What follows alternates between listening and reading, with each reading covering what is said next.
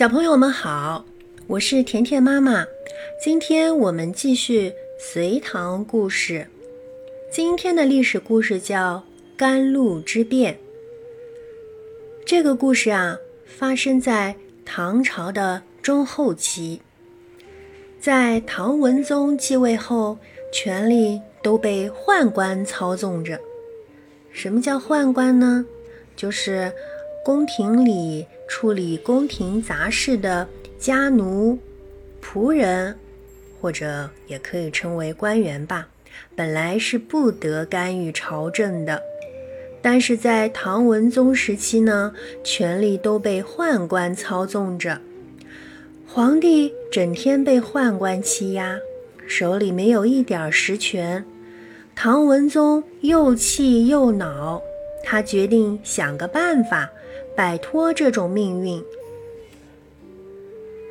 有一次，唐文宗突然生了一场急性病，太医院的太医们全都诊断过了，可是一个个唉声叹气，想不出什么治病的方法来。这时候，听说有个叫郑注的官员懂得治病，唐文宗就让他来给自己治病。郑注给唐文宗把好脉后，开了一副药方。唐文宗服了他的药，果然一天天的好了起来。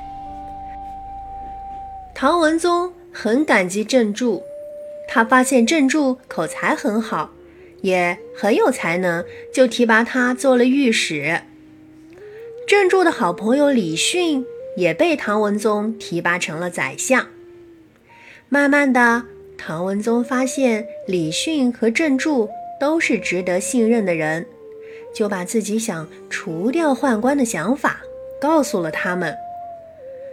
李训和郑注都支持唐文宗，他们提醒文宗说：“陛下，仇士良可是个大麻烦呐，如果我们现在不除掉他，以后就更难下手了。”这个仇士良呢，就是当时宫中第一大宦官。唐文宗听了，觉得很有道理。经过周密的策划，行动正式开始了。这天早上，唐文宗像往常一样上朝。大将军韩约禀告说，昨天夜里禁卫军后院的一棵石榴树上降了甘露，陛下。这一定是个祥瑞的好兆头，您应该一步去那里看看这吉祥的甘露。那时候的人都很迷信，他们相信天降甘露一定会有好事儿降临。于是，在文武百官的陪伴下，唐文宗亲自到后院观赏甘露。到了后院。唐文宗吩咐李训先去看一下。李训呢，装模作样到院子里转了一圈，回来禀告说不是甘露。于是唐文宗又命令仇士良带着宦官们去看看到底是什么东西。仇士良叫韩约陪着一起去。走着走着，仇士良突然发现韩约脸色发白，神情非常紧张。这时候，一阵风吹来，吹起了挂在门上的布帘。眼尖的仇士良发现布帘后面埋伏了好多士兵，手里拿着明晃晃的武器，在阳光的照射下闪闪发光，暴露啦！仇士良大吃一惊。知道中了埋伏，急忙往回跑，跑到唐文宗身边。李训正准备吩咐埋伏的士兵抓住仇士良，谁知道仇士良已经指挥手下的宦官抓住唐文宗，拉进轿子里，然后抬着跑开了。李训急忙赶上去，紧紧拉住轿子，要把唐文宗给拽下来。一个宦官伸手一拳，就把李训打倒在地。等他爬起来的时候，仇士良早就抬着轿子到宫殿里去了。李训看到行动失败了，赶紧找了一件普通衣服，化妆逃出了皇宫。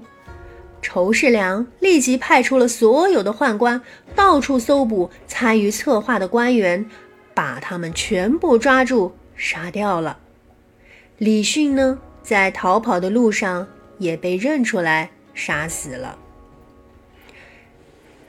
甘露之变失败后，一共一千多人被宦官杀害，唐文宗也被严密监视起来，日子非常不好过。这就是历史上著名的甘露之变。小朋友们，甘露之变呢，是唐代的皇室对宦官专政的最后一次反抗。由于采取了武力斗争的方式，所以失败后呢，牺牲惨重，牵连极广。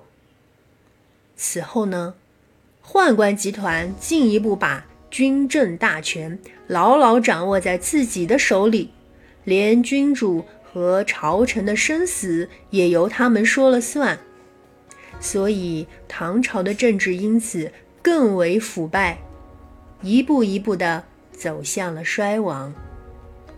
好了，小朋友们，这就是今天的历史小故事《甘露之变》。我是甜甜妈妈，我们明天再见。